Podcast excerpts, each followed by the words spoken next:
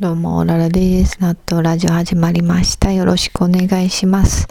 今日は雑談会です。まったり最近のことを話しますね。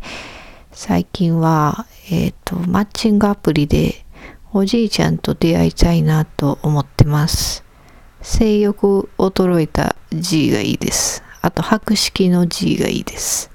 性的な関係は一切なく、縁側で茶を飲んで宇宙の話とか普段誰ともせんような未知の世界の話をしてほしいです。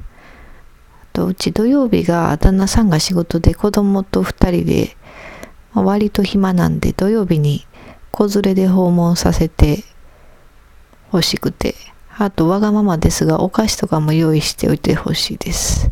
あと徒歩10分ぐらいの距離の人 そんな人と出会いたいなと思ってます。うん。まあ、ヤフーパートナーとかね、あるみたいですけど、まあでもやっぱり恋愛が主なんですかね、ああいうマッチングアプリ系は。そういう、なんていうか普通のお友達というのか、うん、そういうの感じの出会いが、うん、ないんかなってちょっと思ってます。うん。俳句とか習いに行ったら、もしかしたらそんな友達ができるかもしれないですね。うん。まあ、俳句、うん、ちょっと興味はあるから、またちょっと探しときます。はい。あとは、バチェラーの話を少ししようかなと思います。バチェラーはね、シーズン2しか見てないんですけど、そう結構やっぱみんな、うん、ポッドキャストでバチェラーの話結構しててまあいろいろ聞いてたりしたんですけど。うんとねそうバチェラーの個性の消し方が結構重要ですよねと思ったんです。やっぱ癖が強いとあかんよなと、うん、視聴者にこいつのどこがいいのって思われたら終わりやからね、まあ、スペック自体が個性みたいなところがあるからそれ以外はそんなにこう出さず当たり障りのないことしか言わず、うん。っていうのも結構気を使うから、うん、やっぱりまあ女性が選ばれる側ではあるけれども、うん、その純粋に一人に向かっていけるっていう意味では女性の方がやっぱり楽しいんじゃないかなと思いました。うん。あとなんかバチェラー自身には全然興味がわかないんですけど、まあ、ツイバチェラーのツイッターをちらりと見たところ、間違いないが口癖です。たまに英語で no doubt とおっしゃる。そう、間違いを探し、それ、さらにそれをないと否定する。だから逆説的に言うと正しくあれということですよね。あの、クライマーズハイっていう日本の映画で、堤真一が演じてた新聞記者の主人公が、チェック、ダブルチェックっていうセリフがあるんですけど、なんかそこと通じるビジネスパン、ビジネスマン的なチェック思考を感じた次第であります。うん。あと、バチェラーの結婚観がね、結婚しても彼氏彼女のような関係でいたいって言ってて、無理だねって0.5秒で叫びましたね。彼氏彼女のよくらいでかぶせ気味に無理って言ってました。うん。無理ですよ。そんなもん。以降はネタバレなので最後まで見た人だけ聞いてください。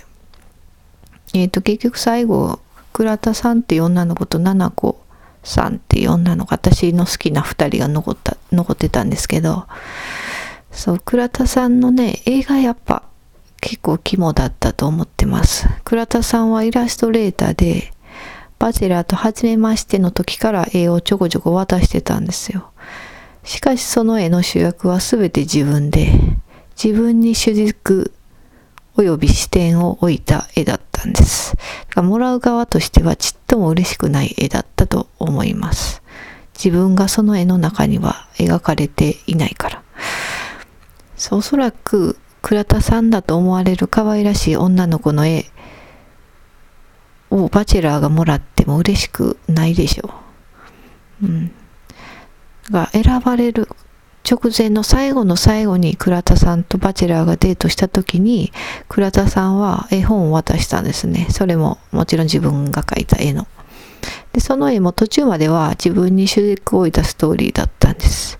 自分はこういう風な家庭環境でみたいな絵だったんです。で、正直私またかよって叫びました。また自分。自分のことばっかりって思ってたんですけど、最後の最後にバチェラーのストーリーがね、出てきたんですね。最後2ページぐらいに。なんかバチェラーの未来がどんな風になっていくのか、みたいな。バチェラーの未来に思いを馳せるストーリーです。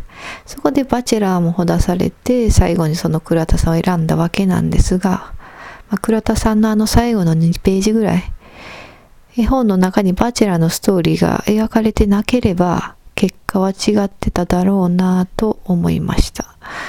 はい。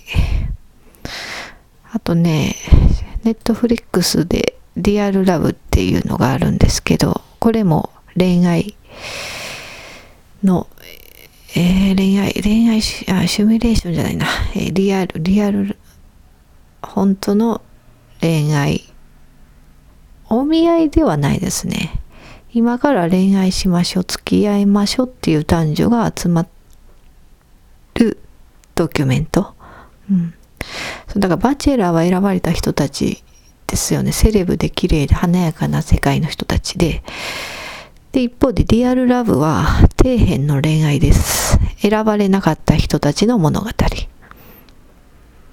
なんかね、街中で見かける変なカップルいるじゃないですか。あの人たちなんかすごい組み合わせやなとか、なんか変やな、気になるなってカップルいるじゃないですか。あれです。ああいう人たちの恋愛を垣間見れます。えっ、と、コンセプトとしては、人には言えない秘密を抱え、恋に後ろ向きな男と女。そんな彼らを恋愛マスター田村淳がお手伝い。参加者たちは黒い過去を乗り越え、本当の愛にたどり着けるのか。まず司会は論文の淳と矢口まりです。そう、なんかこのリアルラブっていう番組、全部下品なんですよ、めちゃくちゃ。うん、この、まあ、司会の選定もまあ、品がない方だし、うん、出てくる用語とかもむちゃくちゃ品がないです。えっ、ー、と、画面の撮り方も品がないです。全部品がないんですけど、私はなんか、うん、割と面白く見れて、参加者は全員訳ありで、誰がどんな秘密を持ってるのか、参加者全員知らないんですね。で、そんな中で恋愛が進められて、で、カードを引くんですね、参加者の。で、カードを引かれた人、な、そこにカードに名前が書いてあるんで、それで指名された人から徐々に自分で秘密を告白していかなければならない。みんなの前で。っていう話です。まあ、正直この秘密、それぞれ個人が抱えている秘密の中には、いや、それ自業自得やろってのもあるんですけど、ヘビーなものもあります。うん。まあ思ったんは、やっぱり最初の恋愛は重要やなってことですね。最初の恋愛からトラウマになって自分を傷つける方向に走ってしまう人たちがこの話の中にはたくさん出てきます。うん。まあ思えば自分の恋愛観というか恋愛スタンスというとかっこつけすぎなんですけど、まあ、そのベースも結局は最初の恋愛だったんじゃないかなと思いますね。うん。そうそう。やっぱ最初の恋愛から学ぶことってめちゃくちゃあると思うんで、まあ、それで、まあこのリアルラブに出てくる人たちみたいに自分を傷つける方に行ってしまう人もいれば、その最初の恋愛から学んで、あ、次はこういうふうにせんようにしようって自分を抑える方に行く人もいるし、うん、そうそう。まあ私はどっちかちょっと後者でしたね。自分を抑える方向に行って、うん。まあまあ結果的には悪くはなかったっていうぐらいなんですけど、うん。まあ最初の相手はよく選びましょうね。これから相手探す人たち頑張ってくださいねってお話でした。あと、まあ今日はそんなところです。お便り募集、あのね、グッと来てギュンのコーナー一応ね、募集してますよ。まだ。完全に個人的なことでも、しょうもないことでも何でも、うん、別にこれ笑いならんなってことでもいいし、別に適当にハッシュタグでつぶやいてくれても、つぶやいてくれてもいいんで、あとはね、ポッドキャスト界の秘密のコーナー。何か知ってる人教えてください。こっそり。これはね、匿名厳守します。この間ね、あの、ポッドキャストの5チャンネルを見つけました。あんまりトピ盛り上がってなかったんですけど、うん。ちょっと書き込もうかな。私が書き込んで盛り上げようかなってちょっと思ったんですけど、うん。あと、あとはね、思っちゃったんだからしょうがない。これは完全にパクリです。パクリのコーナーです。カーボーイの。思っちゃんだ、ちゃ、思っちゃったんだからしょうがないのコーナー。この芸能人についてとか、なんか個人的に引っかかること。うん。